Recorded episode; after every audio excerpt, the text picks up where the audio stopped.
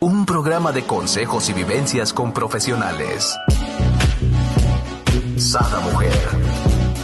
Un espacio para la mujer empoderada y plena. Un espacio para la mujer de hoy. Sada Mujer. Brenda Ruiz e invitadas te harán pasar un rato agradable con información, tips y consejos para la mujer actual.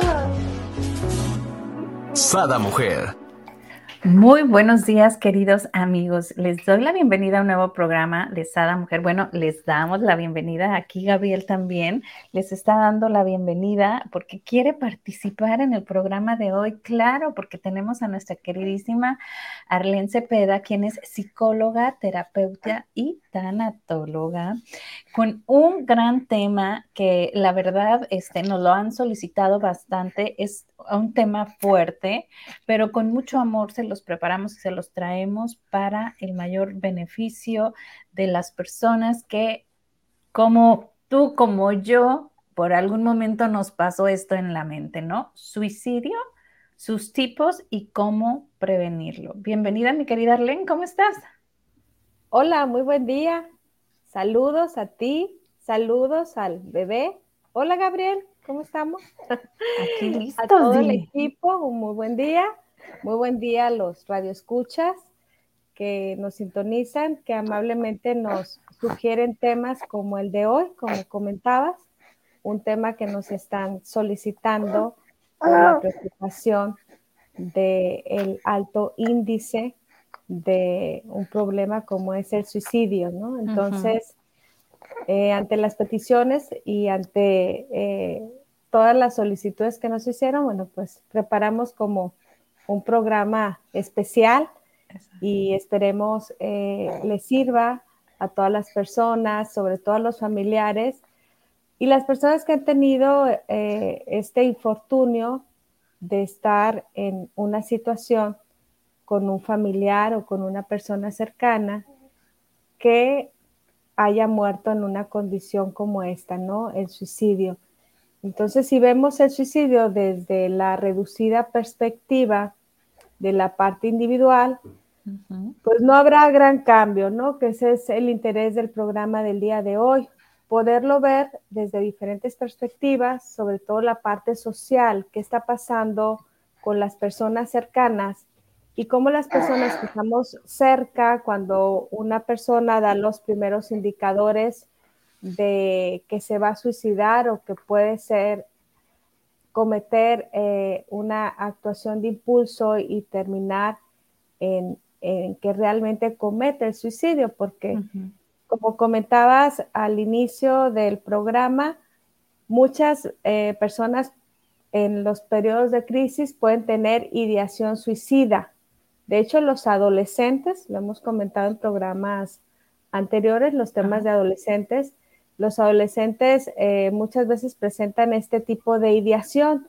en sus crisis, eh, presentan muchas veces ideación suicida, pero aquí el tema es hablar hoy de cómo lo podemos obviamente prevenir. Exacto, ¿no? El punto es este, saber cómo prevenirlo y si tú ¿no? Y, o cómo también detectarlo, ¿no? Por ejemplo, podría, podría ser que hay ciertas conversaciones que normalmente tiene una persona con mente suicida, ¿no? Y nosotros pues no nos damos cuenta, ¿no? Así es. Entonces vamos a hablar eh, un poquito primero de qué es, eh, qué condiciones son las que generan que esto se esté presentando, y exacto, y por último, dar como eh, algunos eh, indicadores que podemos detectar a tiempo para poder prevenirlo cuando una persona está presentando la ideación suicida, para que esta ideación pues no se lleve a cabo, no se consume. ¿no?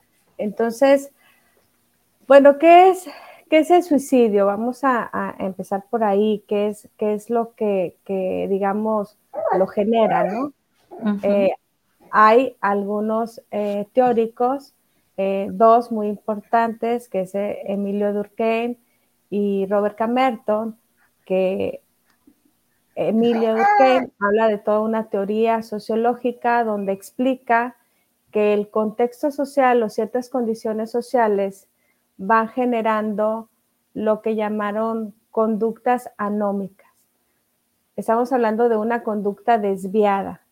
El ser humano o la persona no se está ajustando a ciertas condiciones sociales y el, y el no ajustarse lo va dejando en un tipo de alienación, se va quedando como excluido de esa parte social y esa condición de aislamiento por no ajustarse en la vida, en la vida laboral, en la vida de la comunidad, en la vida, eh, el no poder tener una condición donde él se adapta, va haciendo la condición como para que sea una persona que pueda ir tomando este tipo de decisión al no sentirse valioso o adaptado.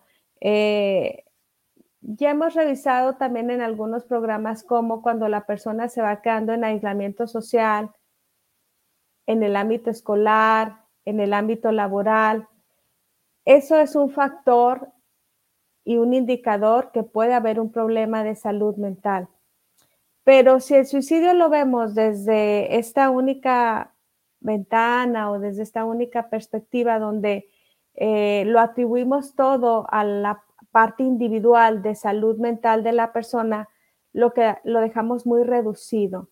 Entonces, bueno, desde esta, estos teóricos que hicieron una aportación científica muy importante de la cual vamos a hablar, hicieron una clasificación muy interesante para poder entender qué pasa, qué motiva la conducta suicida, ¿no? Entonces, hay una clasificación de los tipos de suicidios y hoy vamos a hablar de ello, ¿no? Entonces, Brenda, por ahí tienes eh, la clasificación de los tipos de suicidio, ¿verdad?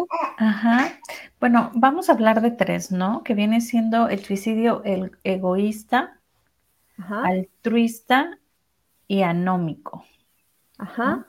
Sí, ese es de acuerdo a la clasificación de Emilio Durkheim. Hay más y vamos a, hacer mención de, algunas otras, pero digamos que la primera aportación importante de, un tema, eh, como decías, tan fuerte y tan, eh, donde no se conocía mucho, eh, digamos que, quien primero trata de explicar y hace una aportación importante a este tema es el señor desde la parte sociológica, ¿no? Entonces, el primero que nos dice. Ajá, el suicidio altruista, ¿no? Este tipo de suicidio es benévolo.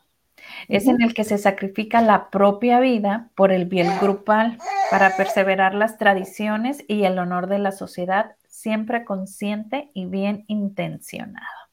Fíjate que aquí eh, me haces recordar, ¿no?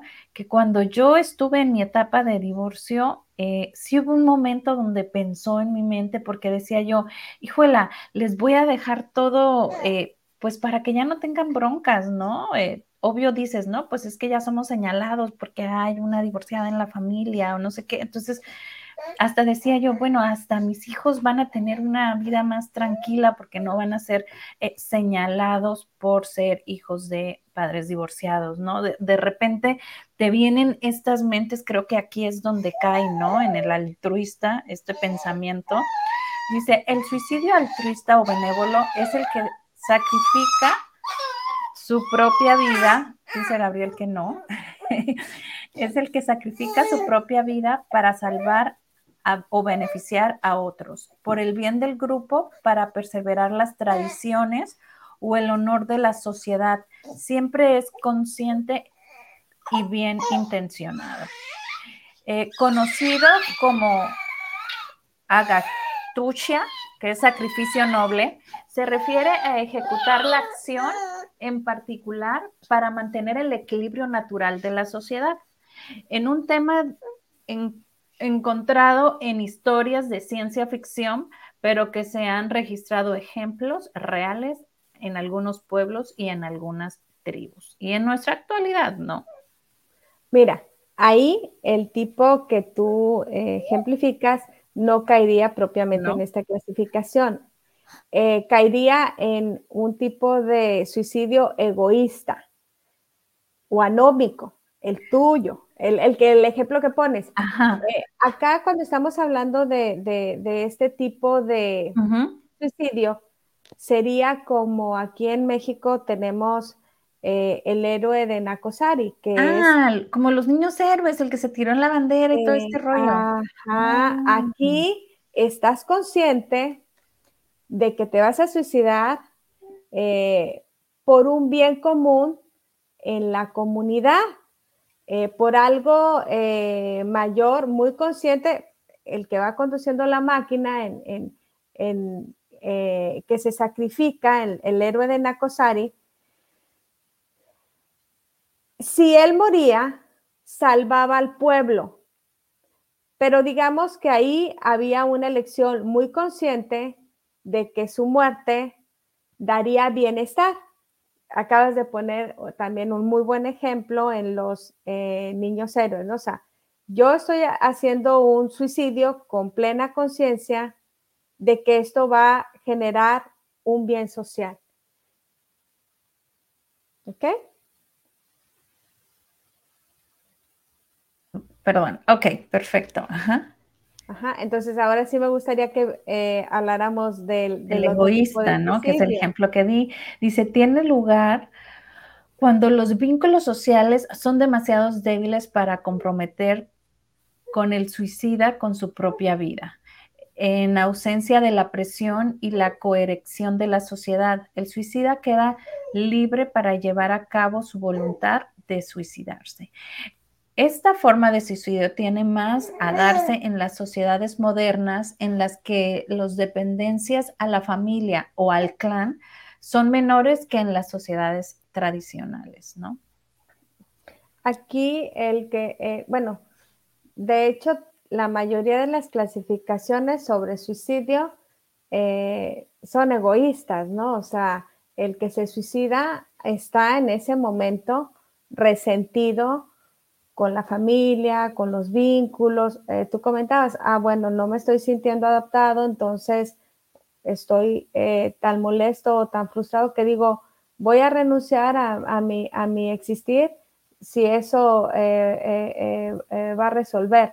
En ese estado, obviamente, alterado en la emoción, cuando ocurre precisamente eso, de ahí es donde tenemos que atender y prevenir ese tipo de pensamiento, porque ese tipo de pensamiento que está distorsionado va a pasar si se logra sacar de la crisis a la persona, porque ahora eh, si tú lo revisas eh, retrospectivamente, dices, si yo me hubiera animado a hacer eso, el dolor y el daño que hubiera causado a todo mi sistema familiar, ¿no? A mí, a la familia, al dolor. Entonces, ese tipo de, suicidio eh, es el, eh, la persona que está muy, muy resentida, muy, muy enojada con, con, con él mismo, con el entorno, con la vida,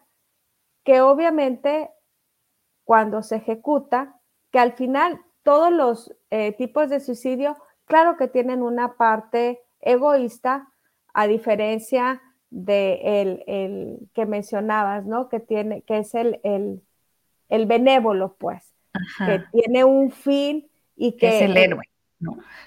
pero que no le queda de otra. En ese, en ese único caso realmente no le queda de otra y, digamos, lo elige eh, priorizando al grupo, ¿no? Al grupo, a la comunidad, a un, bienestar eh, mayor. Pero en la mayoría de las eh, otras clasificaciones, realmente lo que mueve un perfil suicida es esa parte de no poder enfrentar la vida, de no poderla resolver, eh, porque se está quedando o se quedó en aislamiento social, se quedó sin redes, no le están dando el, lugar que se necesita y no se está sintiendo adaptado, como lo dicen estos teóricos, no se está adaptando a la vida en la comunidad no, se está, no le está encontrando un sentido al existir. Claro. Y aquí nos vamos con el tercero que decíamos, suicidio fatalista, ¿no? Este, este se produce donde las reglas a las que están sometidos son demasiado férreas como para que estos conciban la posibilidad de abandonar la situación en el que se hallan, ¿no?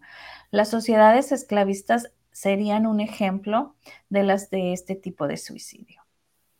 Sí, hay países, eh, hay culturas donde es tanto esta parte eh, en la estructura del sistema donde ellos sienten un, un, nivel de exigencia alto. Hay algunos países que su sistema es tan rígido, o sea, todo se controla, eh, no hay esta parte como de flexibilidad en el existir que este sistema de esclavitud, algunos países asiáticos, eh, sabemos que hay inclusive lugares donde ya la gente elige un lugar cuando no soporta el estar en ese tipo de sistema con un alto nivel de exigencia donde se cuestiona para qué es la vida, si vivir es trabajar todo el día en las grandes ciudades. Entonces ya tienen un lugar donde ellos se suicidan y ese es un,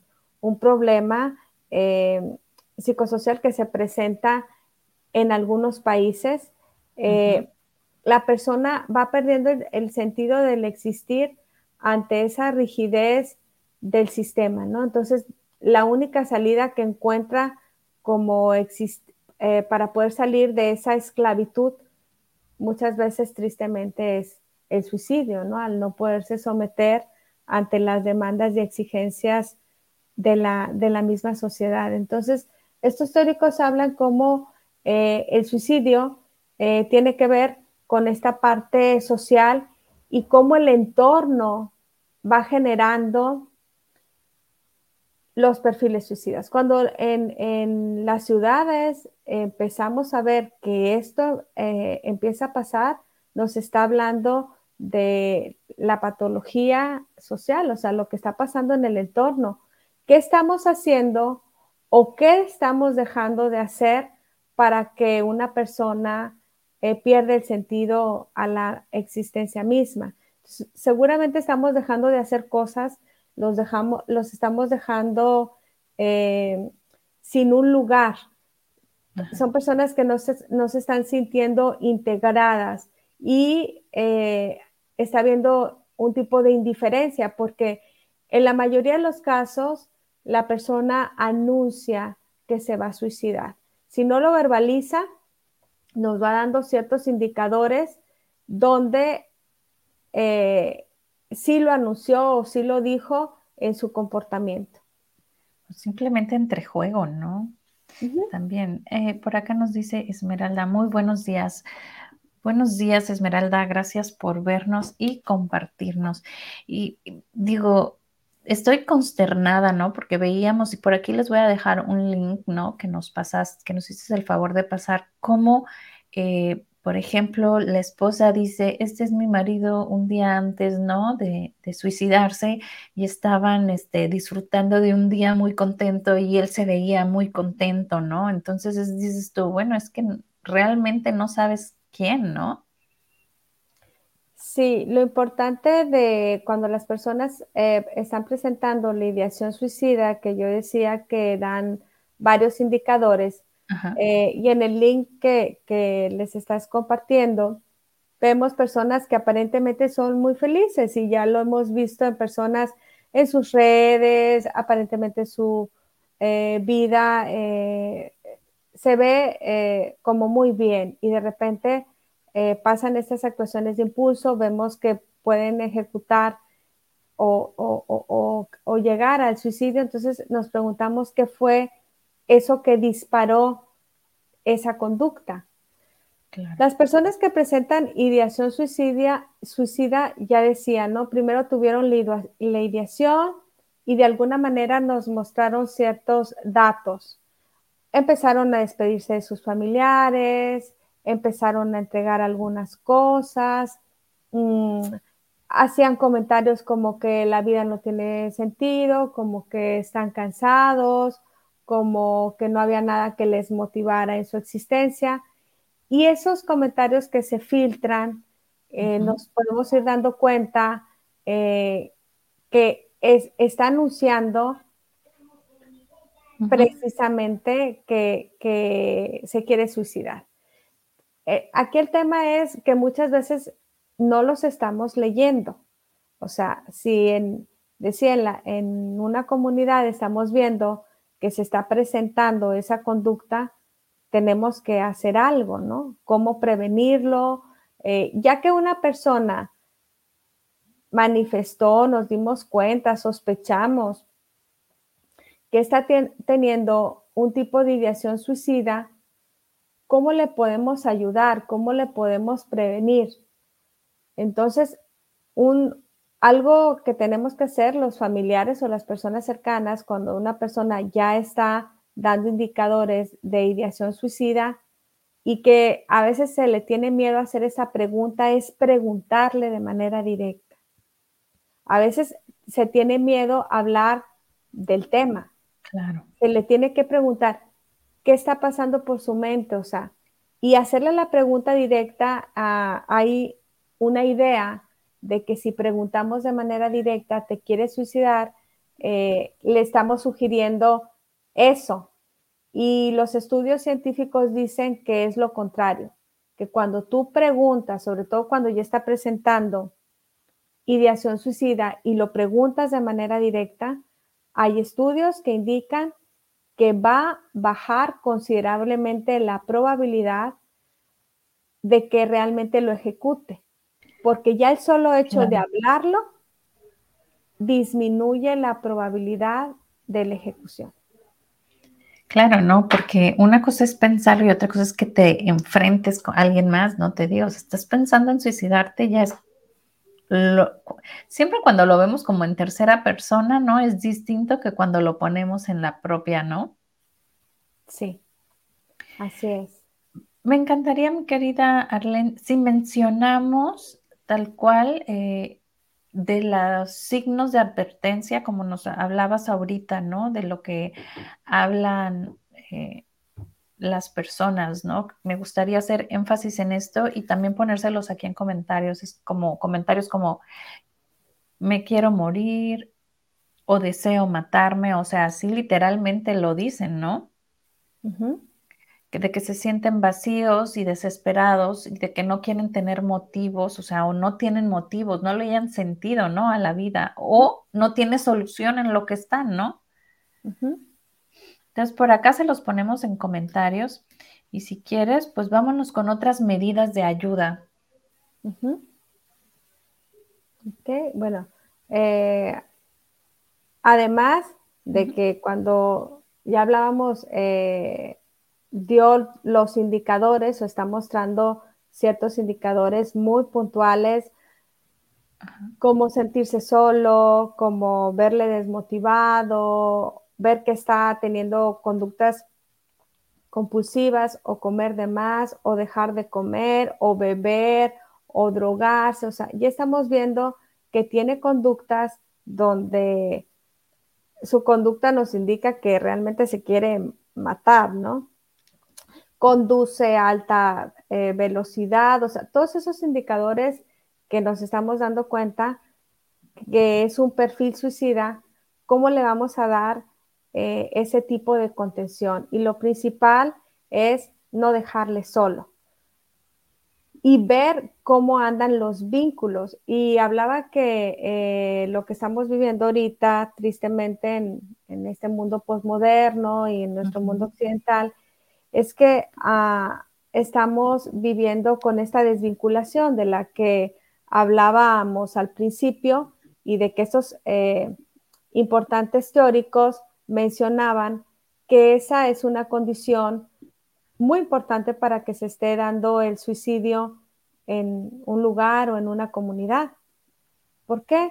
Porque ellos encontraron en sus estudios que la soledad, el aislamiento social era un factor fundamental para que se diera este tipo de lo que ellos llamaron anomia social, un problema, una conducta desviada, porque el suicidio es una conducta antinatural. Claro. ¿sí?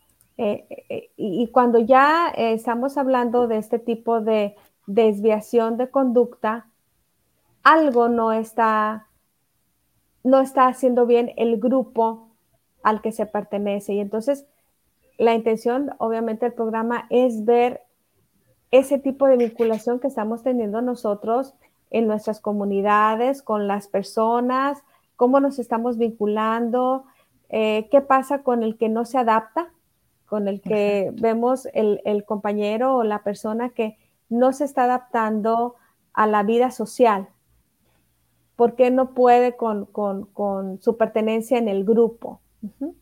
Hay una película, la película del, del Joker, del Guasón, donde habla precisamente, ese es un ejemplo donde podemos ver eh, cómo fue pasando él por todo ese proceso y cómo él no se lograba adaptar precisamente y cómo eh, pues se queda en esto, en este tipo de alineación, de exclusión, donde él no entiende qué pasa, digamos, en el, en el, en el sistema, porque no se puede adaptar.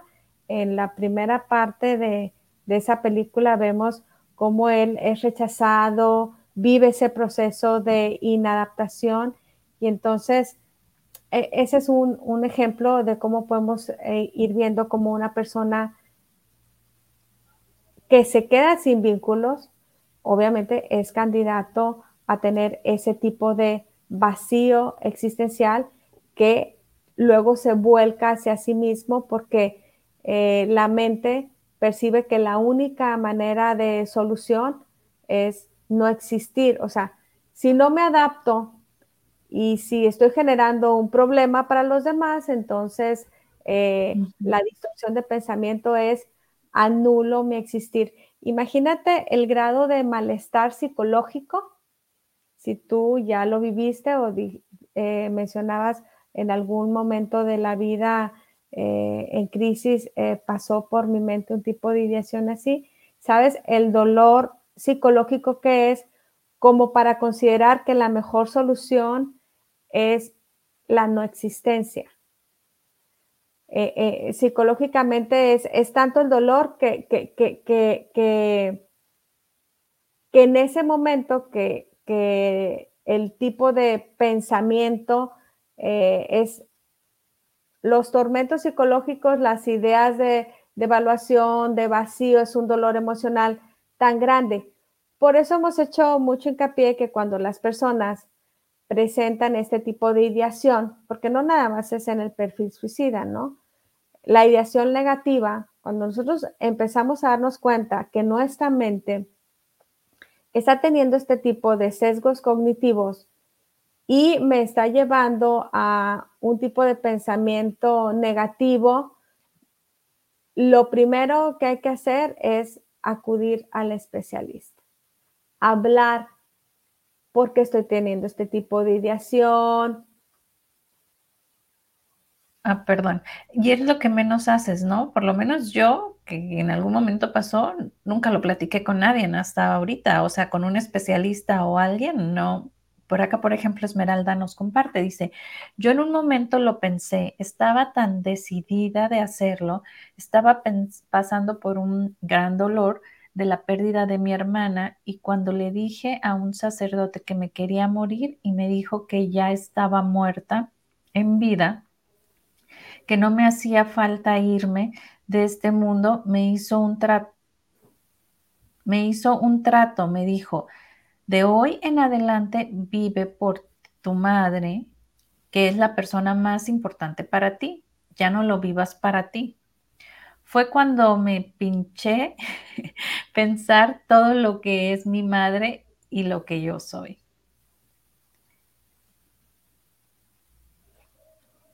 Sí, cuando eh, decíamos no le vas encontrando un, un, sentido, un para qué a la existencia, es cuando empieza a aparecer este tipo de pensamiento, ¿no? Ya decíamos, cuando la sociedad es demasiado rígida, Y entonces el ser humano siente que no, no se adapta, no tiene un lugar, no tiene un para qué, pero también cuando es demasiado laxa, ¿sí? Cuando hay demasiada flexibilidad y entonces eh, ya hablábamos de las conductas anómicas, ¿no? De la conducta desviada, donde hay tanta flexibilidad en la conducta cuando no le importas a nadie, cuando si tomas, si fumas, cuando también pasa el otro extremo de la flexibilidad, también se presenta este tipo de, conducta. Ahora, hay, así como mencionábamos en el ah, suicidio altruista, también hay otro factor que puede influir,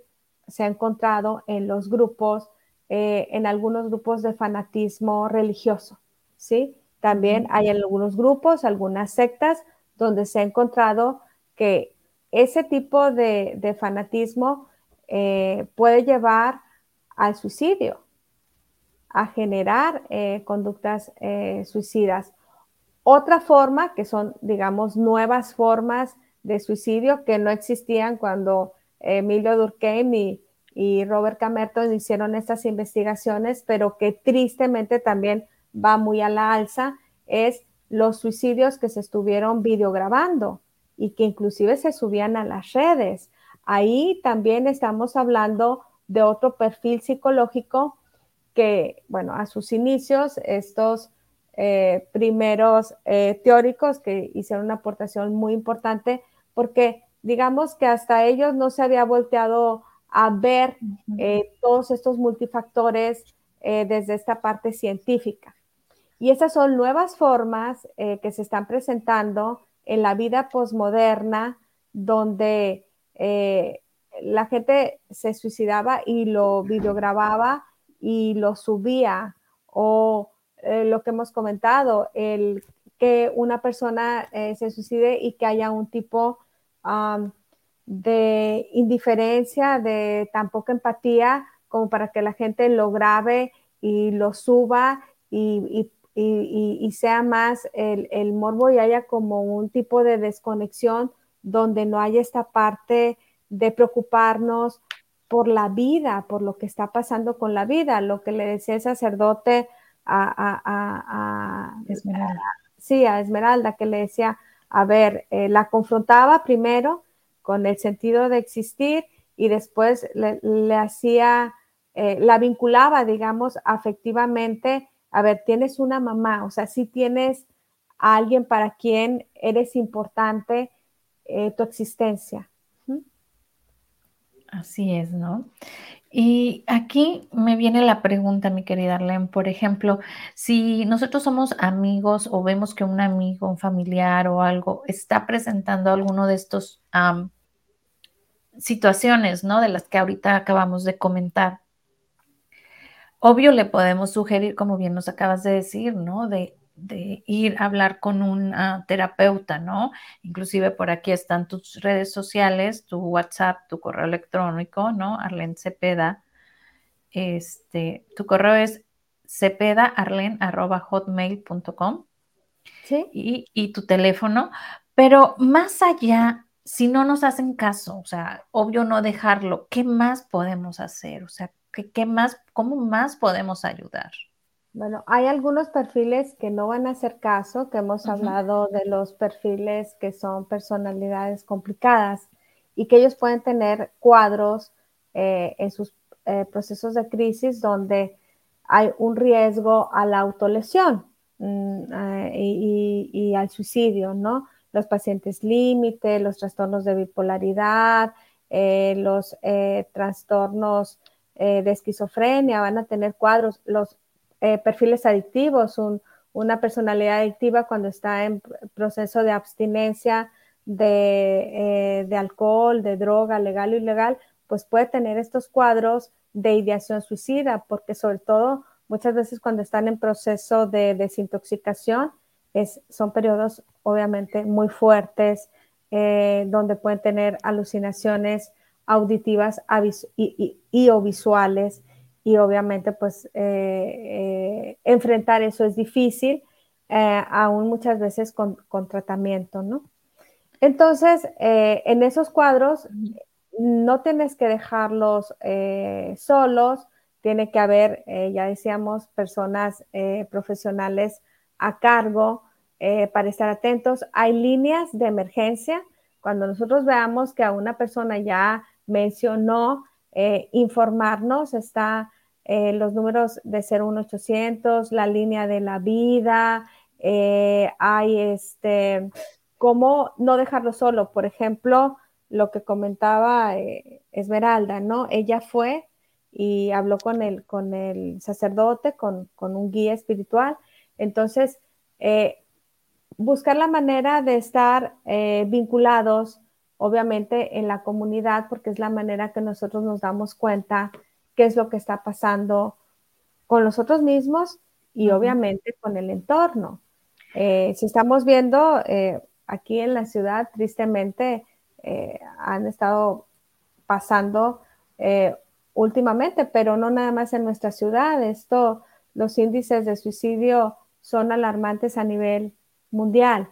Entonces, no quedarnos indiferentes ante lo que vemos que está pasando es ir un poco más allá y decir, a ver, ¿cómo podemos nosotros participar? Pues algo de ello es lo que estamos haciendo, ¿no? Eh, a ayudar a dar una red de apoyo para que las personas sepan dónde y cómo acudir en una emergencia, ¿sí?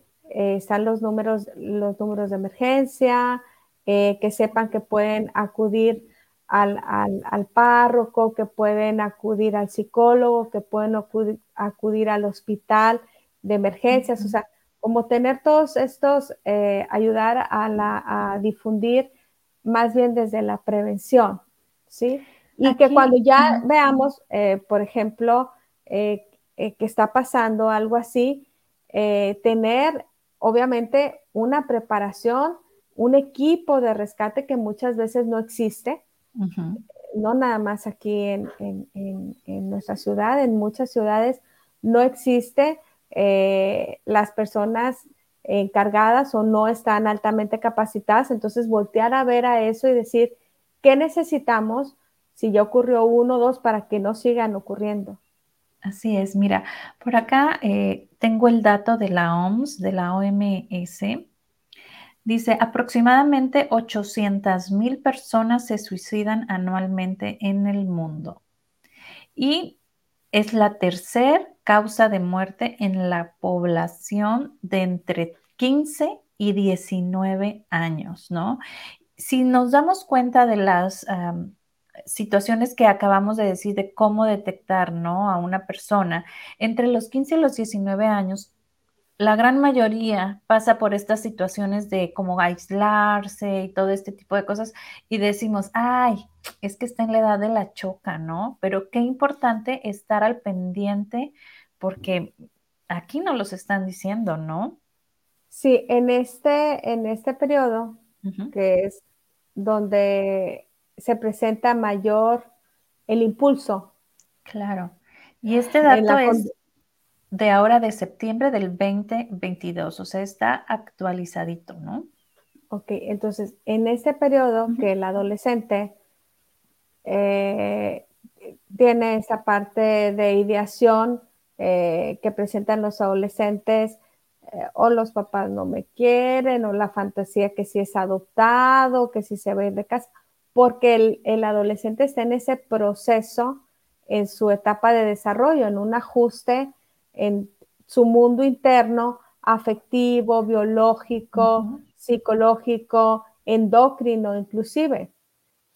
Pero en todo este, em, digamos, eh, caos que él trae en su mundo interno, si en el entorno social donde se está desarrollando no está teniendo esa red de protección que hablaba, pues obviamente por eso están tan alarmantes los índices, lo que comentábamos, eh, ver que, que, se utilicen las redes, no nada más en el tema de suicidio, algo que se está presentando y no es también nada más localmente, es las riñas en los ambientes escolares. Y así como eh, eh, comentaba, lo suben a las redes, también ahora las riñas escolares eh, las suben. Aquí el tema es porque se va normalizando. Exacto. Eh, las conductas anómicas. No solo el suicidio o no solo esa conducta desviada como es el suicidio, que obviamente es eh, la, parte, digamos, eh, una de las partes muy duras de decir, la manera como se resolvió la inadaptación social fue con privarse de la vida. Pero todas las demás anomias sociales o todos los problemas psicosociales, Brenda, tiene que ver con esta parte de irlos normalizando y no voltearlos a ver. Ahorita que me comentaba sobre qué, qué podemos sugerir, bueno, eh, hay este, un, actor que tiene una obra, creo que se llama 2222, Odín Dupeirón, habla de el suicidio. Eh, también tiene un libro que también podemos recomendar. Eh, el tema del, suicidio eh, es, poco abordado. O sea, a pesar de los índices tan alarmantes y tan duros que comentaban las cifras, realmente son, son cifras este, preocupantes, nos podemos dar cuenta que todavía falta mucho, digamos, por, por hacer en la parte de prevención. Entonces, ¿qué podemos hacer en, lo inmediato? Bueno, lo que hemos comentado en, nuestro grupo familiar, ver cuál es el que no se adapta de nuestros miembros, por qué no se ajusta a la vida escolar o por qué no se está ajustando a la vida laboral. Algo eh, que yo considero que es un factor de protección eh, y ya hemos mencionado es intentar ser uh, personas vitaminas, dice eh, la psiquiatra Marian Rojas, ¿no? O sea, cuando nos sentimos queridos y cuando nos sentimos eh, con un sentido en nuestra existencia, difícilmente vamos a presentar eh, algún tipo de, de pensamientos de ese tipo. ¿Por qué? Porque lo que te hace no sentirte valioso o con vacío de existencia es sentir que tu vida no tiene un sentido de existir. El padre de la psicología decía que la identidad de una persona está basada en dos cosas fundamentales. Uno es el tener una vocación, tener un existir, tener algo que te apasiona, por lo que te levantas los días para trascender, para existir. Y la otra es a quien amar. Entonces, tú tienes a quien amar y algo que hacer, eh, difícilmente vas a presentar ideación suicida. Cuando tú no te ajustas, como eh, dicen estos teóricos, cuando el ser humano no encuentra su adaptabilidad, no encuentra su lugar en este mundo, es cuando tiene vacío existencial. Y el vacío existencial, eh, claro, en, en, la peor de las formas, pues te va a llevar al tema que estamos tratando hoy. Pero el vacío existencial te puede llevar a cualquier eh, conducta autodestructiva, ¿no? A droga, alcohol, a, prostitución, a conducta promiscua, a cualquier tipo de, conducta de inadaptación social. Aquí me encantaría comentar algo que nos dice Esmeralda, dice, y hoy le doy gracias a ese sacerdote porque por él estoy aquí. Él ya murió y me dejó una gran enseñanza. No ha sido fácil, pero imposible tampoco. Mi dolor lo transformé en ser mejor persona y logré dos carreras y varios diplomados. Muchísimas felicidades, Esmeralda. Gracias por compartirnos y que tú seas como un motor, ¿no? Para todas estas personas. O sea, claro que se puede, ¿no? Has llegado hasta dos carreras y varios diplomados. Por aquí nos dice Adriana, un gran tema y sobre todo en esta temporada. Aquí lo que nos decía en la OMS también mencionaban que cada uno de estos suicidios no es que fue a la primera, o sea, hubieron varios intentos para llegar a eso, ¿no? Entonces es como, tenemos que estar como bien atentos, ¿no? A, estas situaciones, porque en los intentos anteriores nadie se dio cuenta, ¿no? Sí, cuando eh, te comentaba eh, en, la, en los eh, países o en las ciudades se empieza a elegir un lugar donde ya saben que ahí sí se ejecuta, que ahí sí va a pasar. Esa es la parte donde nosotros tenemos que voltear a ver qué está pasando en el entorno. ¿Por qué eh, precisamente se está manifestando ese tipo de conducta? Ahí, o sea, ¿qué, qué, es, lo que está pasando, no? Eh, y te digo, en algunos países asiáticos, creo que en Japón eh, hay un lugar específico donde la gente, te al sentir como tanta presión social, es como como el, lugar donde ellos consideran que ahí eh, van, a, van a resolver. Eh, dentro de los duelos más difíciles eh, que ya hemos mencionado también, uno de los duelos más difíciles obviamente es cuando una persona se suicida. Y comentaba que de acuerdo a esta clasificación, el, este tipo de suicidio obviamente es el que va cargado con más eh, resentimiento, pues obviamente hacia los seres queridos, porque lleva como una dedicatoria, ¿no? O sea, es hacer un cobro desde lo psicológico de, de resolver de esta manera lo que idealmente se debió de haber hablado, se debió de haber resuelto al poder manejar de una mejor forma las emociones. Entonces, como no se verbalizó, no se habló, no se dijo, ¿sí? Eh, se queda ese resentimiento, esa hostilidad y ese resentimiento que no sale se vuelve en depresión, en depresión mayor y muchas veces al punto de, eh, pues obviamente, dejar de existir realmente. Exacto. A mí me encanta, ¿no? Esa forma porque realmente eh, si, nos ponemos y, hacemos eh, una introspección en nosotros mismos, ¿no? Podemos también detectarnos, ¿no? ¿Cómo, ¿Cómo es que llevamos nuestros temperamentos, ¿no? Cuando llega una situación donde se nos sale de control, se nos sale de las manos. Eh, ahorita hiciste acordarme, yo creo que yo tendría como unos ocho o nueve años, ¿no? y fui de vacaciones con unos tíos a Guadalajara, llegamos a un hotel porque mi tío iba de trabajo y de repente estaba todo cerrado y una señora se había tirado del séptimo piso porque iba siguiendo a su esposo que según iba de trabajo, pues nada, que iba al hotel con la amante, esta se pone en otro cuarto y se tira y le deja una nota. Y dices tú, ok, no, mm, no supiste llevar, como bien nos comentas tú, o sea, no lo pudiste platicar en ese momento, pero, híjola, para las personas que a lo mejor en algún momento ahorita están viviendo eso, todo pasa, ¿no? O sea, hasta el dolor pasa, todo pasa, el tiempo lo cura todo, ¿no?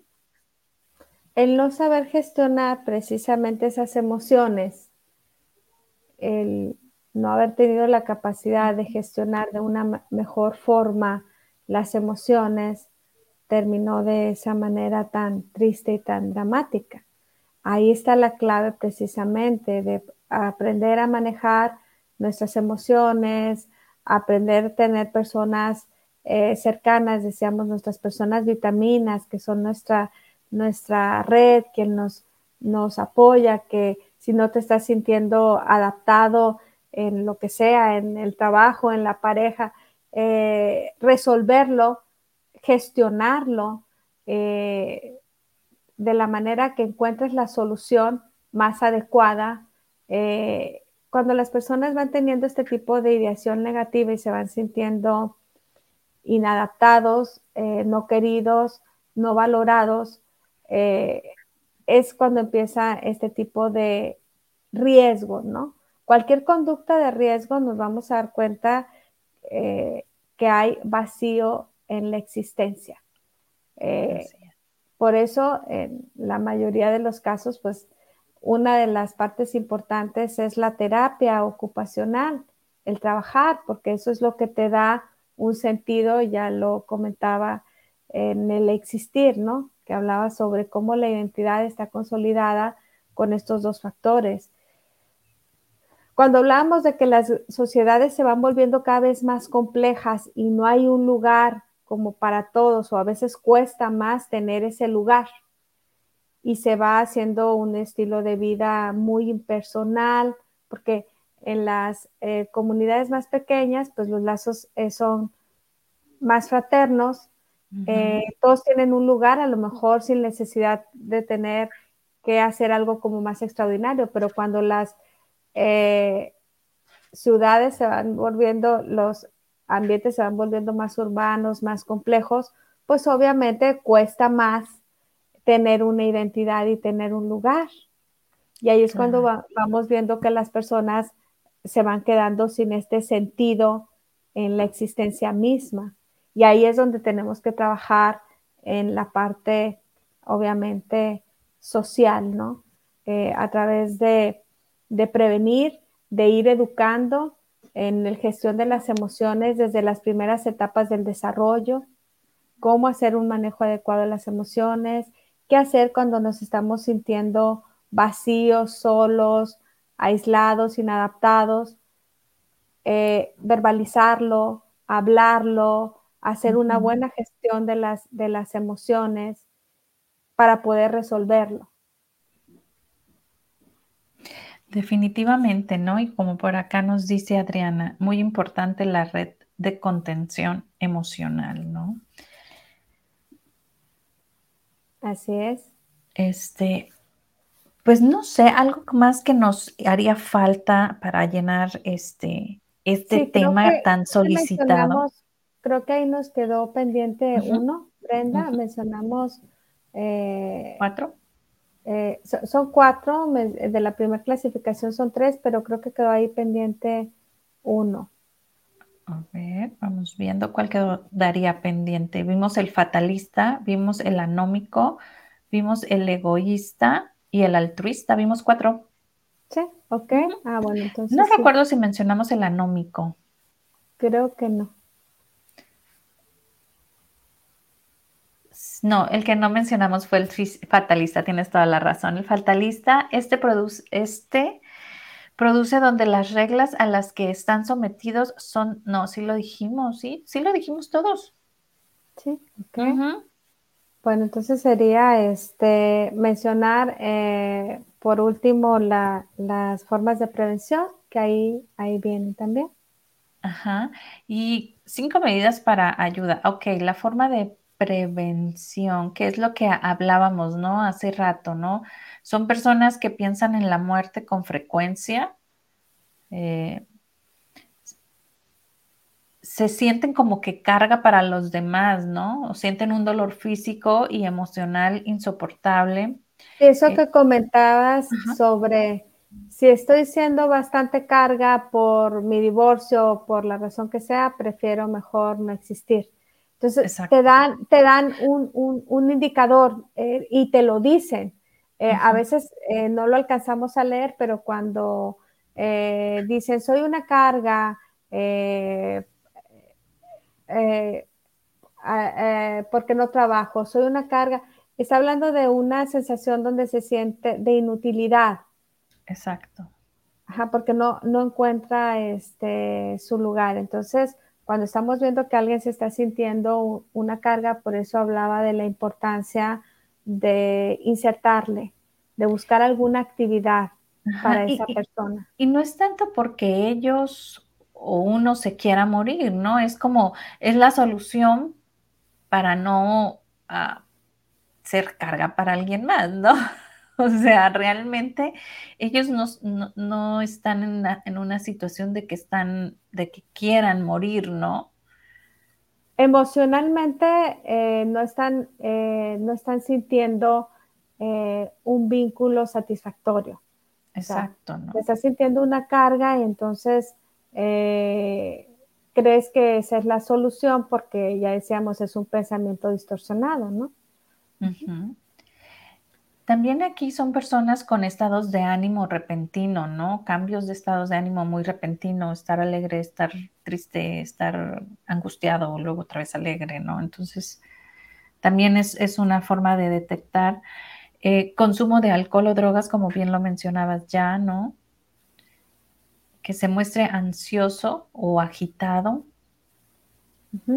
Sí, eh, decíamos que los trastornos eh, bipolares, las personalidades límites, perfil de personalidad ansiosa, como no sabe esta parte de, cómo gestionar las emociones, pero cuando nosotros aprendemos a ser buenos lectores y los vemos que están en esos estados, eh, tenemos que hacer algo, ¿no?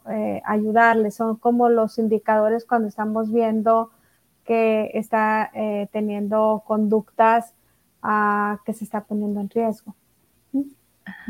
También hay algunos que muestran una furia al hablar, ¿no? Como una busca de venganza, ¿no? Cuando se sienten como... o de justicia, vaya, ¿no? Eh, y, y, también, como mencionábamos anteriormente, son personas que empiezan a poner como en regla sus papeles, ¿no? O empiezan a regalar cosas que para ellos son valiosas, ¿no?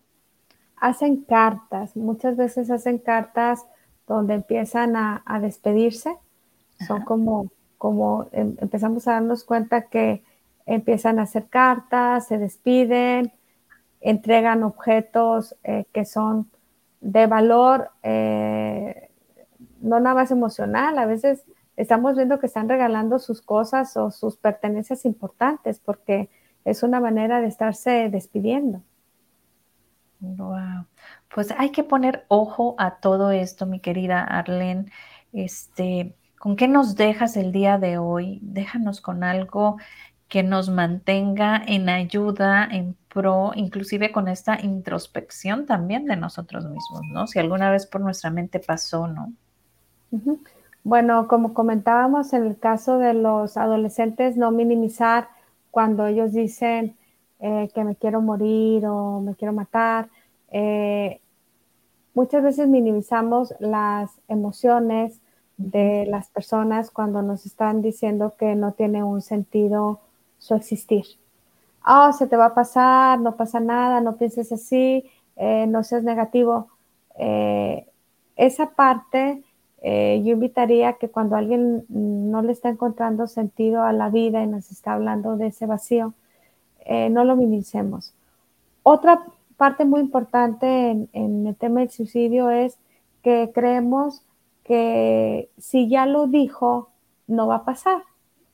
Pero aquí vimos que hay diferentes tipos de clasificaciones de suicidio y hay un tipo de clasificación ah, que nos dice que el hecho de que lo haya anunciado no necesariamente significa que no va a pasar.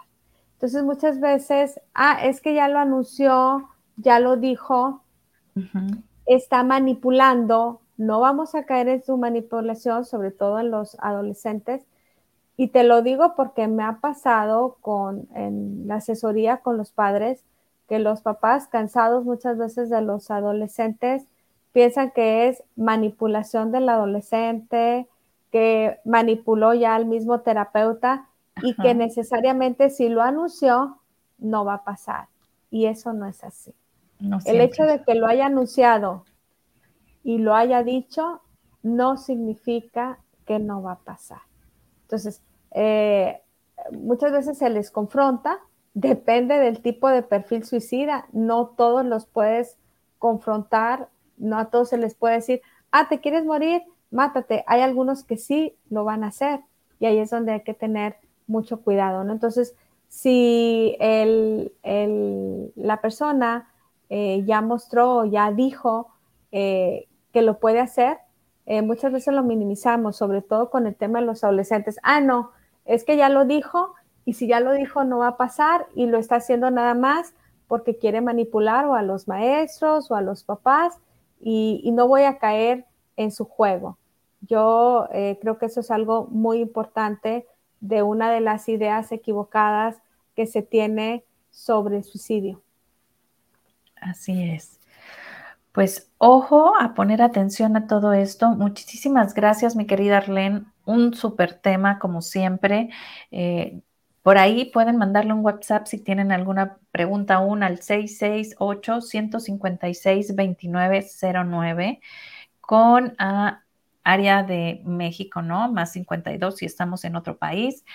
porque no hay que quedarnos con la duda y si estás viendo a alguien o, tú eres la persona, pues acude, ¿no? A alguien, eso es que a eso se dedican, ¿no? Porque digo, sí está padre tener tu red de contención, pero no hay como ir con los especialistas. Yo siempre he dicho, para pa peras, pues el árbol de peras y para manzanas, el árbol de manzanas, ¿no? Sí, eh, ahorita que me decías que sí, que cómo, nos vamos con la reflexión final, eh, los datos que diste, pues son, eh, las cifras que diste son altas, son, son duras, es qué nos está pasando a los seres humanos en esta indiferencia ante el sentido de la vida. Yo creo que esa es la parte que tenemos que seguir ah, trabajando, Brenda, sobre por qué el, ser humano no le está entendiendo a la vida. Te decía que hace muchos años eh, uno de los pilares, una de las personas más importantes en, la psicología eh, quería precisamente descubrir, mientras muchos teóricos en aquel momento trataban de explicar precisamente el sentido del ser humano desde lo sociológico, desde la parte social, él decía, no hay algo más profundo, algo desde adentro, algo que yo necesito descubrir, ¿para qué existimos? Entonces se dedicó a hacer toda una teoría, todo un sistema para decir, es que yo necesito saber de qué se trata la vida, cuál es el sentido de la vida. Entonces, eh, el sentido de la vida eh, es ese. Eh, yo diría, bueno, si es, es, una persona que el entorno no está siendo favorecedor, hay que ayudarle a cambiar el entorno, a movernos del entorno, porque en muchos pacientes nada más los cambiamos de condición, de familia, de lugar y, ya todo florece. Decimos en psicología positiva, decimos en psicología positiva. La psicología positiva dice que si tú no floreces donde estás, muévete de jardín. Exacto. Entonces, pues hay que, oye, o hay que ponerle abono o no, este, pero siempre hay muchas alternativas para cómo sí florecer, ¿no? Y hoy es un día muy especial, hoy es el 11-11 del 22 y vamos todos a florecer. Abrazo fuerte, fuerte a la distancia, mi querida Arlene. Un súper abrazo, Brenda. Muchas gracias a todos. Gracias a todos por este súper tema, gracias a la gente que estuvo comentando, compartiendo y nos vamos con tu canción.